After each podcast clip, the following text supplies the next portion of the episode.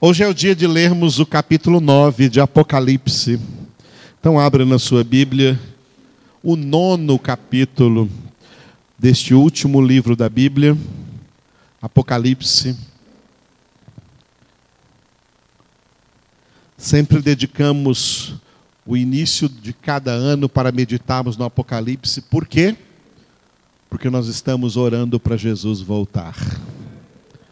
Porque o Espírito Santo e a noiva de Cristo, a sua igreja, estão dizendo a Ele: Vem, vem, Senhor Jesus. Glória a Deus. Aleluia. O que você está sentindo não é o bom perfume de Cristo, é o da pipoca da minha esposa. Muito bem. Apocalipse, capítulo de número 9. Nós vamos ler nesse capítulo o toque da quinta trombeta e o início da sexta trombeta, ok? Você pode ver aí nessa na sua Bíblia que do versículo 1 até o versículo 12 é a quinta trombeta.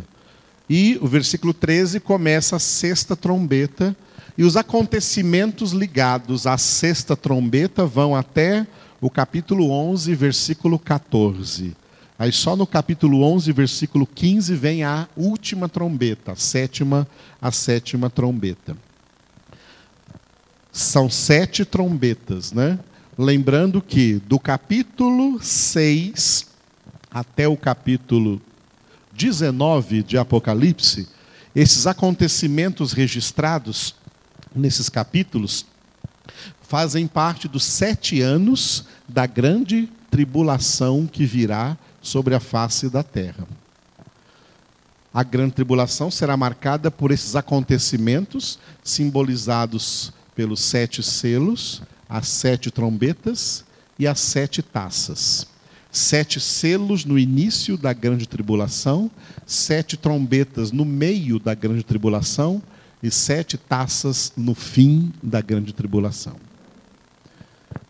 Quando acontecerem os sete selos, o início da grande tribulação, vai acontecer a mortandade de uma quarta parte da humanidade e a destruição de todos os de uma quarta parte dos recursos naturais do planeta, até da luz do sol e da lua e das estrelas do céu. Com as sete trombetas, um terço mais da humanidade vai morrer, e com esse um terço vai se completar metade, 50% da humanidade vai morrer no toque das sete trombetas, e a metade também dos recursos naturais da terra. E a segunda metade, a outra metade dos seres humanos, morrerão durante as sete taças até terminar a grande tribulação com a guerra do Armagedon. Nós vimos na quarta-feira o toque das primeiras quatro trombetas, e agora nós vimos no final aí do capítulo 8 que as três últimas trombetas, a quinta, a sexta e a sétima trombeta, elas são chamadas também de três ais. Ai, ai, ai. Diga ai, ai, ai. Tá? Três ais. Ai representando dor, dor aí para a humanidade que estiver na terra nessa época em que essas trombetas forem tocadas. Muito bem. Enquanto lermos o capítulo 9, hoje será somente a nossa leitura, então você pense nisso. Nós teremos então a quinta trombeta, que é o primeiro ai, e o início da sexta trombeta, que é o segundo ai. Vamos ler juntos? Eu gostaria que vocês lessem os versículos ímpares e eu acompanharei vocês lendo os versículos pares. Todos abriram? Então podem começar.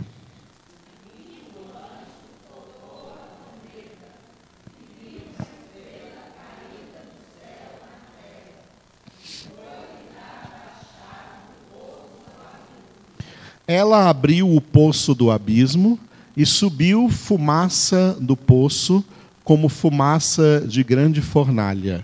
E com a fumaceira saída do poço, escureceu-se o sol e o ar.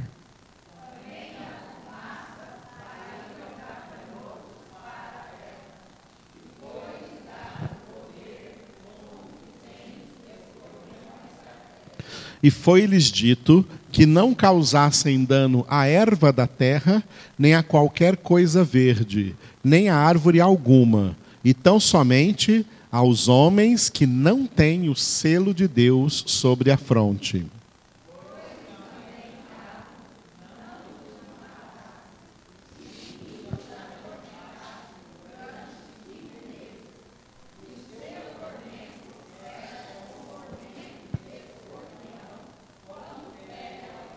Naqueles dias, os homens buscarão a morte e não a acharão. Também terão ardente desejo de morrer, mas a morte fugirá deles.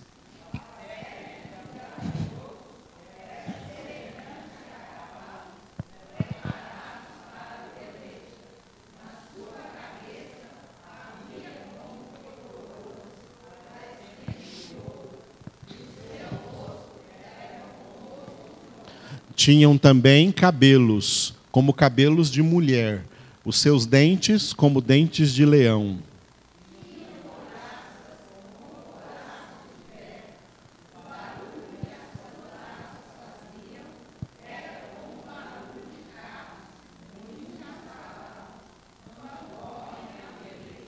Tinham ainda cauda como escorpiões e ferrão. Na cauda tinham poder para causar dano aos homens por cinco meses.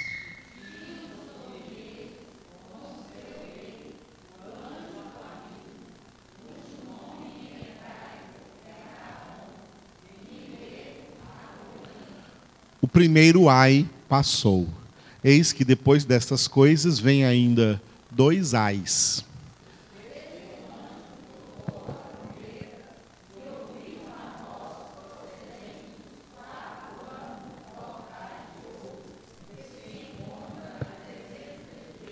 Dizendo ao sexto anjo, o mesmo que tem a trombeta: solta os quatro anjos que se encontram atados junto ao grande rio Eufrates.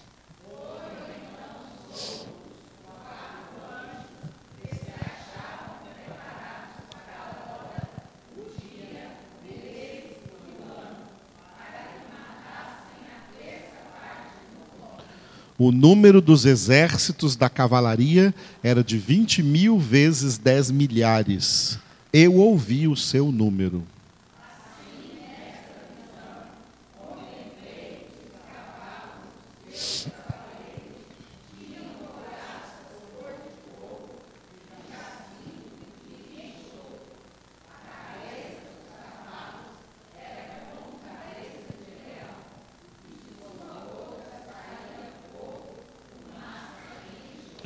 Por meio destes três flagelos, a saber, pelo fogo, pela fumaça e pelo enxofre que saíam da sua boca, foi morta a terça parte dos homens.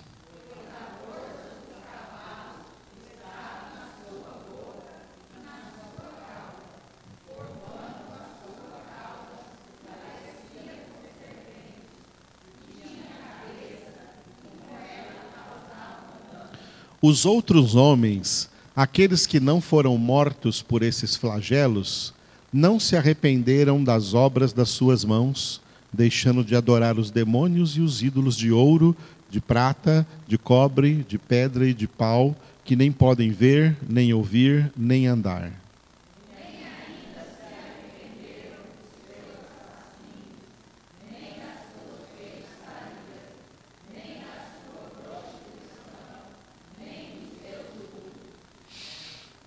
Louvado seja o nome do Senhor.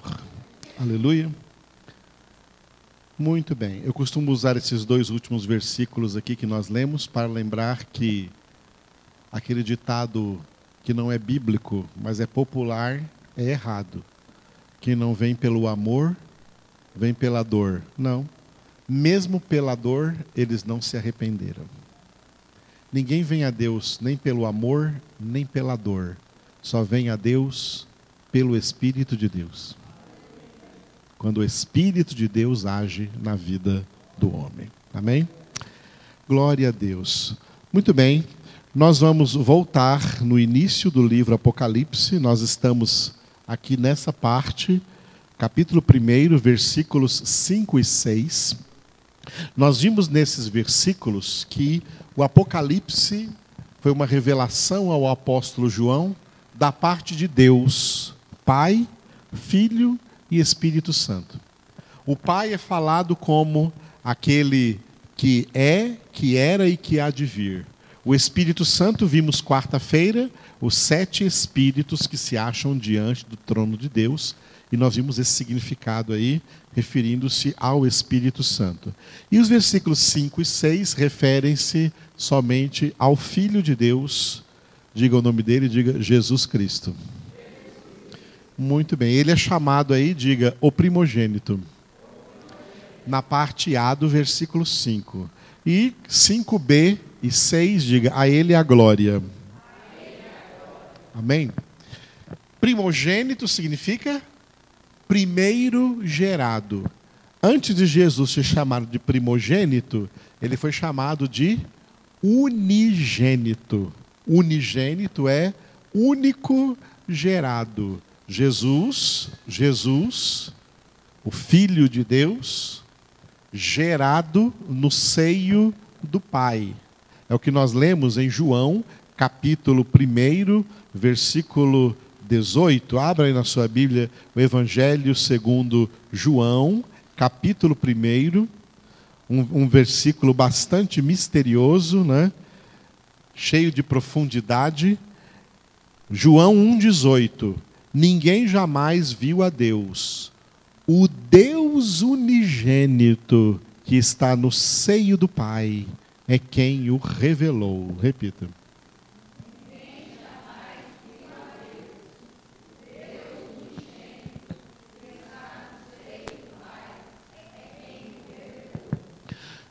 Ainda bem que nós temos, usamos aqui na igreja essa Bíblia, essa tradução que se chama Revista e Atualizada. Tá?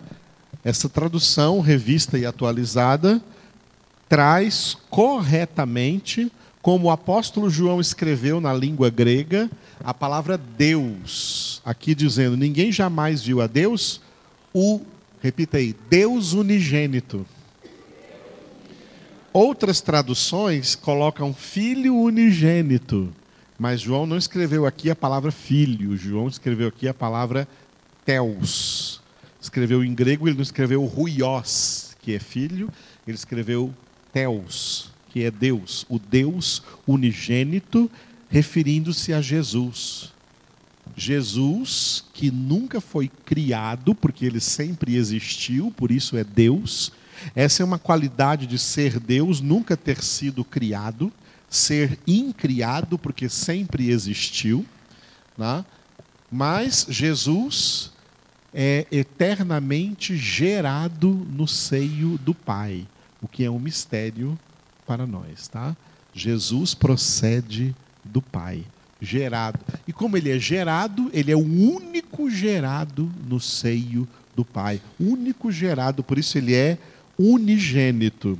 Por isso, no versículo mais famoso da Bíblia, que é o João 3,16, veja agora aí o João 3,16, aí sim ele é chamado de filho unigênito. Aqui João usou a palavra ruios, em grego, que é filho, filho unigênito.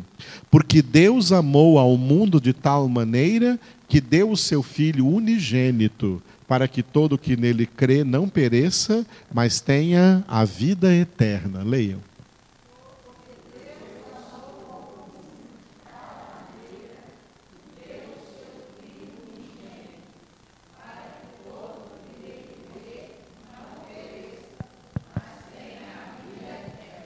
Aleluia. Aqui Jesus é chamado então de Filho unigênito. Em João 1,18, Jesus é chamado, diga, Deus unigênito. Em João 3,16, ele é chamado, diga, Filho unigênito. Mas em Romanos 8, 29, vamos agora lá para frente. Romanos 8, 29. Romanos 8, 29, ele será chamado de primogênito. Porquanto aos que de antemão conheceu, também os predestinou para serem conformes à imagem de seu filho, a fim de que ele seja o primogênito entre muitos irmãos. Repita.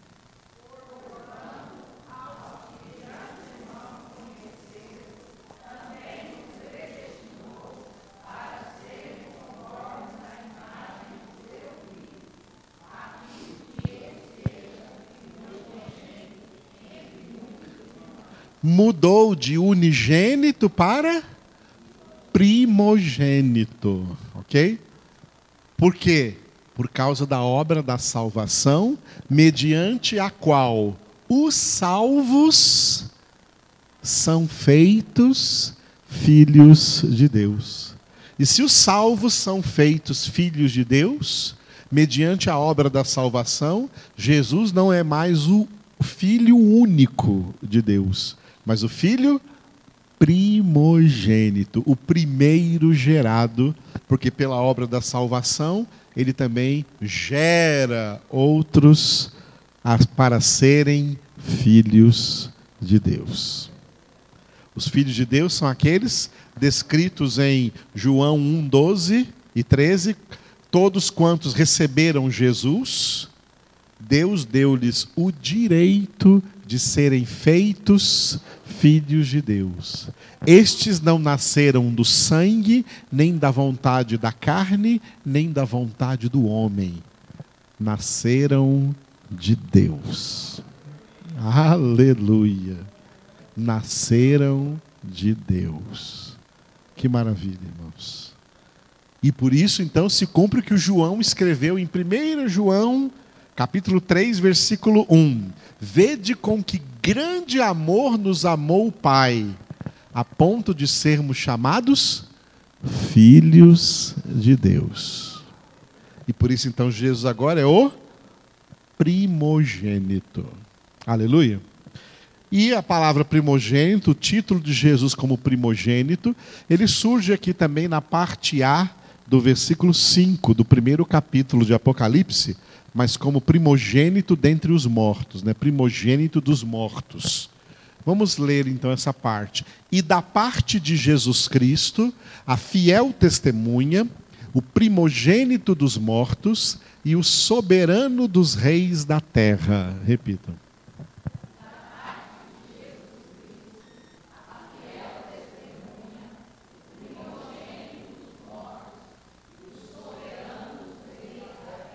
Aleluia. Então, o livro Apocalipse, além de ter sido revelado a João da parte do Pai, daquele que é, que era e que há de vir, da parte do Espírito Santo, chamado de os sete Espíritos de Deus, ele foi revelado a João, diga, da parte de Jesus Cristo.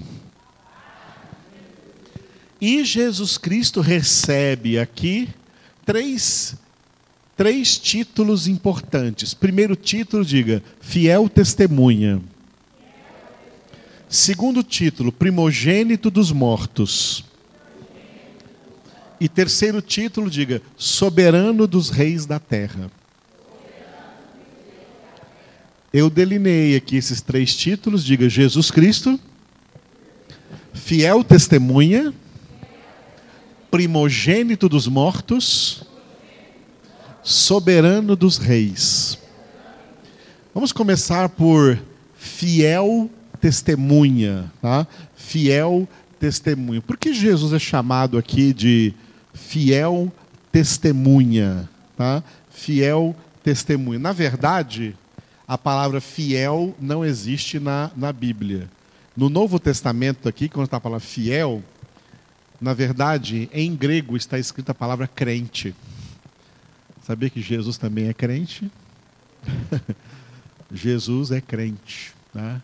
Crente e testemunha. Aquele que crê e é testemunha. Aquele que crê e é testemunha. João escreveu em grego aqui, fiel testemunha, ele escreveu assim, repita comigo, pistos mártir.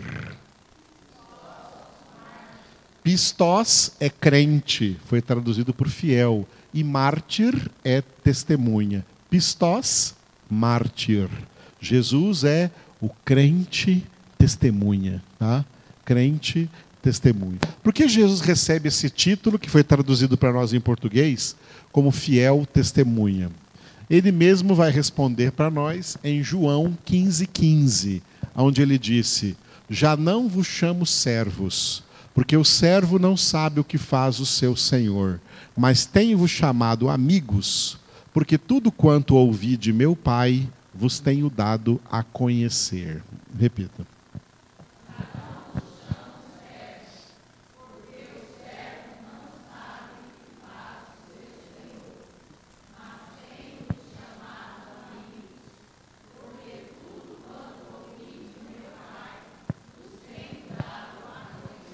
Aleluia. Por que Jesus é chamado de a fiel testemunha? Por quê?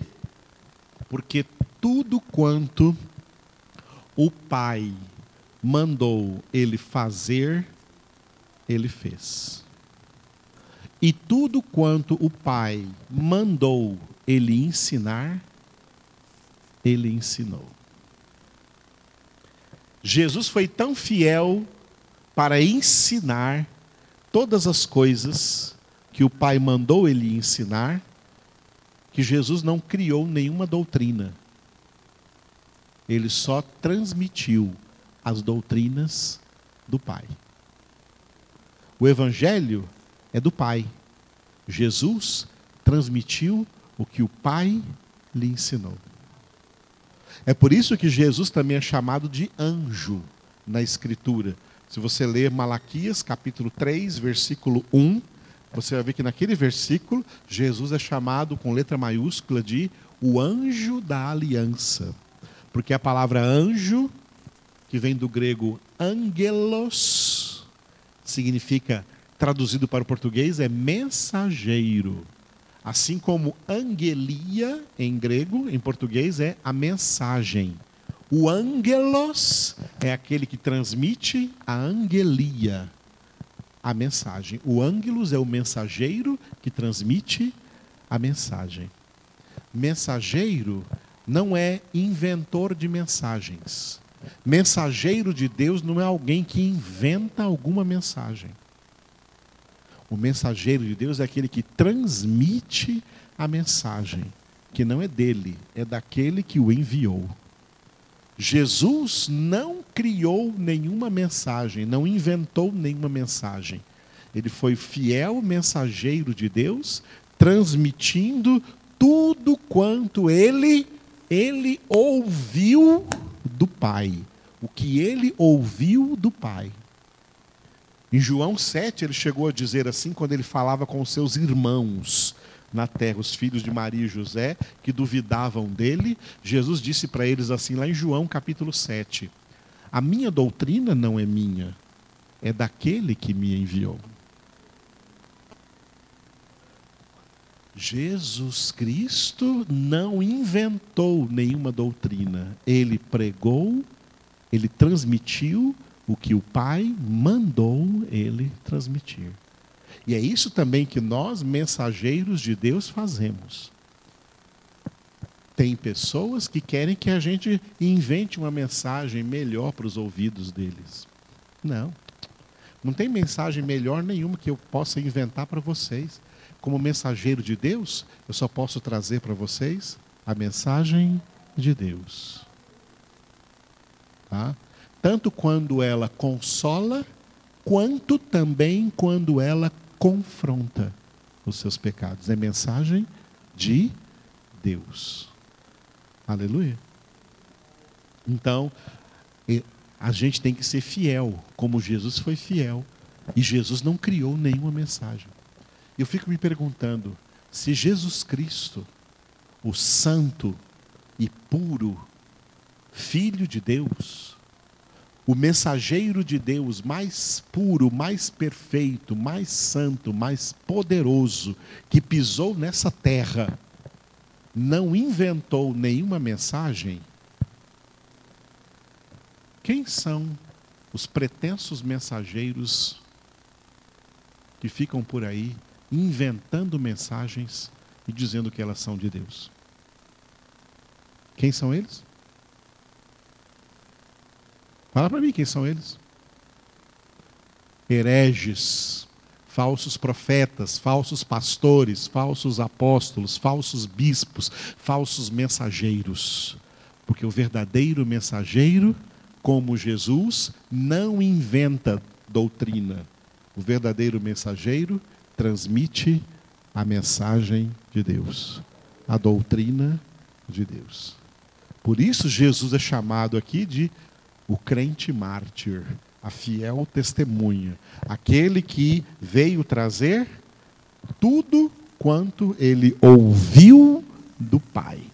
Não teve nenhum dia do ministério de Jesus na terra em que ele reuniu os discípulos e falou assim: Olha, eu vou passar para vocês agora uma mensagem que eu mesmo criei. Essa aqui eu não ouvi do meu pai, não, essa aqui é minha. Quando Jesus fez isso? Nunca. Ele só transmitiu o que ouviu do Pai. E é isso que ele disse aqui, né? E por isso ele nos chama de amigos. Todo mundo é amigo de Jesus? Não, só aqueles que fazem o que ele manda. Vocês, meus amigos, se fazeis o que eu vos mando. Se obedeceis a minha palavra, porque essa palavra não é minha, é do meu Pai. Aleluia. Por que Jesus é chamado de primogênito dos mortos? Aí eu peguei um texto aqui de 1 Coríntios, capítulo 15, versículos 20 até o 23. 1 Coríntios 15, de 20 a 23, é o texto que explica para nós por que Jesus ganha o título de primogênito dos mortos. Leiam comigo. Mas, de fato, Cristo ressuscitou dentre os mortos, sendo ele as primícias dos que dormem. Visto que a morte veio por um homem, também por um homem veio a ressurreição dos mortos. Porque assim como em Adão todos morrem, assim também todos serão vivificados em Cristo cada um, porém, por sua própria ordem. Cristo, as primícias, depois, os que são de Cristo na sua vinda. Aleluia. Eu coloquei de vermelho, diga lá em cima, primícias dos que dormem. E aqui embaixo, Cristo, as primícias primícias, tá? Primícias. Primeiro, o que é primícia? Primícia vem de primeiro. Primeiro. Quando nós, por exemplo, somos orientados na Escritura, conforme fez o nosso pai da fé, Abraão, a dar os dízimos a Melquisedeque, Abraão representava a nós, Melquisedeque representa Jesus. Ali é o dízimo cristão. O dízimo cristão não é esse que está escrito nesse envelope amarelo nosso aqui, porque não é nosso esse envelope aqui, é da CPAD, das Casas Publicadoras Assembleia de Deus. Esse, o versículo que traz aqui nestes envelopes de dízimo é o de Malaquias 3 o dízimo de Malaquias 3 não é o dízimo cristão, ele era o dízimo judaico, era o dízimo dos judeus, era o dízimo da antiga aliança. O dízimo da nova aliança é o dízimo de Abraão, que é anterior ao dízimo levítico, ao dízimo de Malaquias 3. Foi o dízimo que, que Abraão deu a Melquisedeque. Abraão lutou numa guerra contra cinco exércitos. E Abraão foi vitorioso porque o Senhor estava com ele. Quem ganhava uma guerra naquela época ficava, tinha o direito de ficar com as riquezas dos seus inimigos, de despojar os seus inimigos, tirar todo o dinheiro deles, toda a prata deles, todo o ouro deles, todas as coisas deles. Abraão veio carregando os despojos que ele ganhou na guerra de cinco exércitos, tá? E a primeira coisa que ele fez foi tirar 10%. Dízimo é uma palavra que vem do hebraico que significa 10. 10%. E Abraão tirou então 10% de tudo que ele havia ganho nos despojos. Foi a primeira coisa que ele tirou.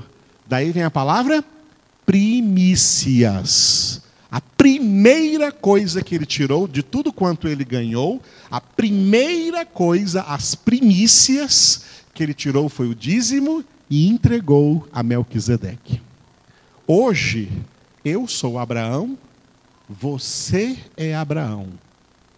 E Melquisedeque é Jesus. Jesus é a palavra, o verbo de Deus. Tá? O verbo de Deus. Então, tudo que você ganha no mês de trabalho que você trabalha, tudo que você ganha, sendo filho de Abraão, o pai da fé, como Paulo disse em Romanos, andando nas mesmas pisadas de Abraão, você dá o dízimo à pregação do Evangelho. A pregação do Evangelho a pregação do Evangelho, a pregação da palavra de Deus, porque a palavra de Deus é Jesus Cristo. Você, isso é dar o dízimo a Melquisedeque. E o dízimo, ele não é a última coisa que você vai tirar lá do seu salário. Primeiro vou pagar minhas contas, primeiro vou fazer isso e aquilo. Não, Aí está tirando as primícias para outras coisas. Você não está já buscando em primeiro lugar o reino de Deus e a sua justiça. Faz parte de buscar em primeiro lugar o reino de Deus e a sua justiça, que quando você recebe qualquer coisa, a primeira coisa que você tira daí, as primícias, é o seu dízimo para a palavra, para a pregação da palavra de Deus. Eu estou me lembrando da, da irmã Maria, uma senhora que nós pregamos para ela até o Senhor a levar. E ela tinha um costume assim tremendo. Primeiro que ela tinha um respeito muito grande com a gente, comigo e com a Elaine, que levávamos a palavra de Deus para ela. A Elaine mais do que eu, eu ia algumas vezes, a Elaine ia todas as semanas lendo a Bíblia e pregando para ela a palavra. Ela não podia mais vir à igreja, tinha mais de 100 anos de idade. E a irmã Maria sempre era fiel. Sempre que chegava a aposentadoria dele, dela, a primeira coisa que ela tirava da aposentadoria dela, as primícias, era o dízimo. E não só da aposentadoria, porque como ela era muito fiel nisso, o Senhor acabava abrindo portas para ela e dando outros presentes para ela. Até quando ela ganhava um presente, não em forma monetária, em forma de dinheiro, em forma de alguma coisa qualquer. Ela ganhou um, um, um móvel, por exemplo, ela ganhava um móvel para a casa dela. Ela procurava saber o preço desse móvel que ela ganhou. E como ela ganhou esse móvel, ela procurava saber o preço desse móvel e doava então o seu dízimo, 10% do preço daquele móvel que ela ganhava, porque ela falava assim: eu tenho que ser fiel em tudo ao meu Senhor. Isso é primícias. Jesus é as primícias da nossa ressurreição. Por isso ele é chamado de o primogênito dos mortos. Dentre todos os mortos, dentre todos os mortos, todos os mortos vão ressuscitar, cada um na sua ordem, cada um por sua própria ordem. Todos os mortos vão ressuscitar. O dízimo que Deus vai tirar para si, dentre todos os mortos, são os eleitos, os salvos.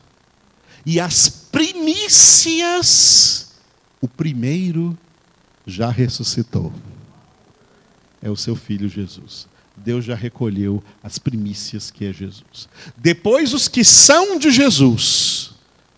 E por último, os ímpios também vão ressuscitar. Para serem lançados vivos de corpo e alma no lago de fogo e de enxofre. Todos serão ressuscitados por Deus, mas pertencerão a Deus na eternidade? Só os dízimos, só as primícias, aqueles que Deus diz: Isto é meu. Os outros vão ressuscitar também, mas para o juízo final. Por isso, Jesus é o primogênito dentre os mortos. Aleluia, irmãos. Glória a Deus. Ao Senhor toda a honra, ao Senhor toda a glória. E o terceiro título de Jesus aqui, nessa parte a, a, do versículo 5 de Apocalipse, é, diga, soberano dos reis da terra. Aqui eu peguei um texto que é de Apocalipse, capítulo 19, versículos de 11 a 16. Apocalipse 19, de 11 a 16, que confirma esse título de Jesus de soberano sobre todos os reis da terra.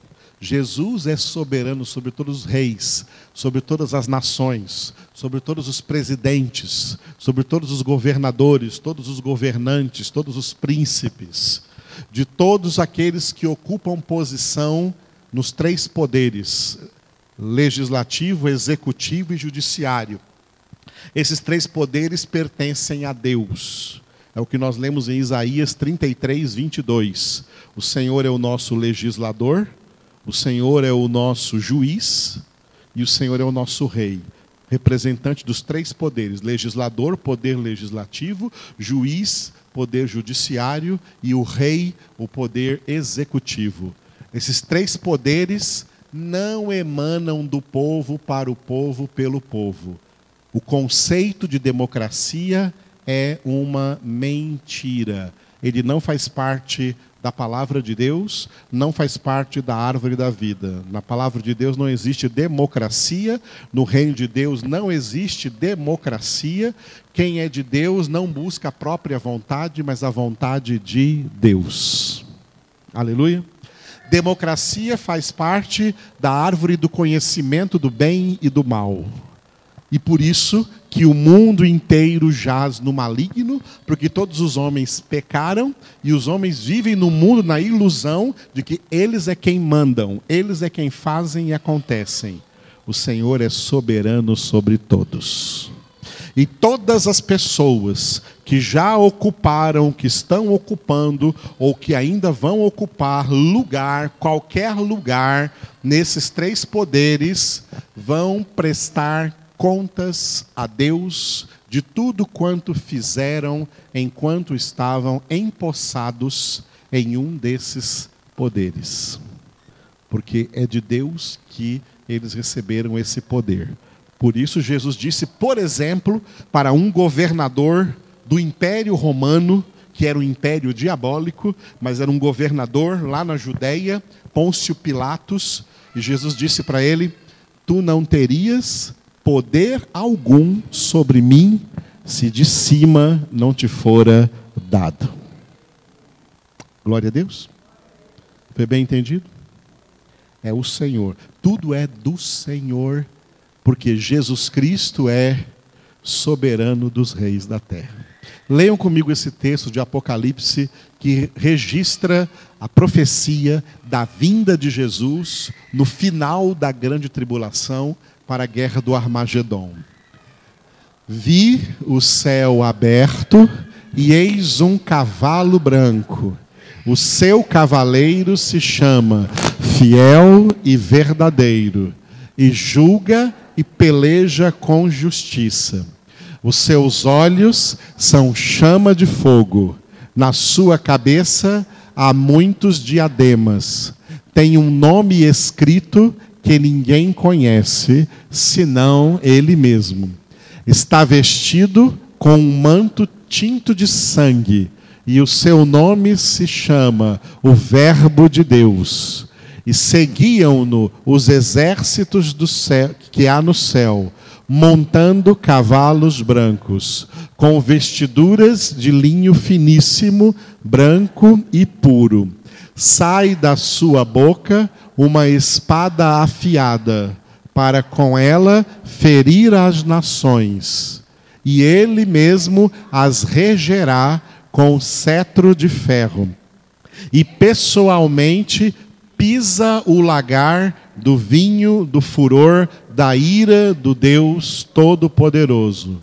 Tem no seu manto e na sua coxa um nome inscrito: Rei dos Reis e Senhor dos Senhores. Este é Jesus. É a Ele que nós servimos. É a Ele que nós pertencemos. É a Ele que nós obedecemos. É a Ele que nós devemos ouvir. É a Ele que nós devemos imitar. É a Ele que nós devemos seguir, porque só Ele é o caminho, a verdade e a vida. Louve a Ele agora. Obrigado, Jesus, nós te louvamos. Tu és o Filho de Deus, tu és o Verbo de Deus, Tu és a fiel testemunha, tu és o primogênito dos mortos, tu és o soberano sobre os reis da terra, tu és o rei dos reis, o senhor dos senhores, tu és o único assentado à destra do Pai, até que o Pai coloque todos os teus inimigos debaixo dos teus pés. Obrigado pela tua presença conosco, Senhor, falando conosco nessa noite, falando conosco na tua palavra tão perto de cada um de nós, Senhor, dentro de cada um de nós, vivendo em nós, para que nós não mais vivamos, mas o Senhor viva em nós, e a nossa vida presente na carne, nós vivamos pela fé em Ti, que, a, que por nós te entregaste, Senhor, e nós te louvamos, Senhor. Obrigado pelo dom da fé, obrigado por nos batizar e nos encher com o Espírito Santo, obrigado porque Tu és essa palavra viva e eficaz, mais penetrante que qualquer espada de dois gumes, que penetra até o ponto de dividir alma e espírito, juntas e medulas, e apta para discernir os pensamentos e propósitos e intenções dos nossos corações. Obrigado, Jesus, pela obra que o Senhor está fazendo em nossas vidas, e essa congregação dessa noite fez parte dessa obra. Por isso te glorificamos, Senhor, adoramos o teu nome. A ti toda glória e toda honra, Senhor. Bendito é o Senhor. Obrigado, Senhor, pela vida do Fábio, do Fabinho que faz aniversário hoje. Derrama sobre ele, Senhor, a tua bênção, sobre a Nel Belaine, sobre o Josué Felipe, sobre a sua casa, sobre a sua família. Nós nos alegramos com ele nessa noite.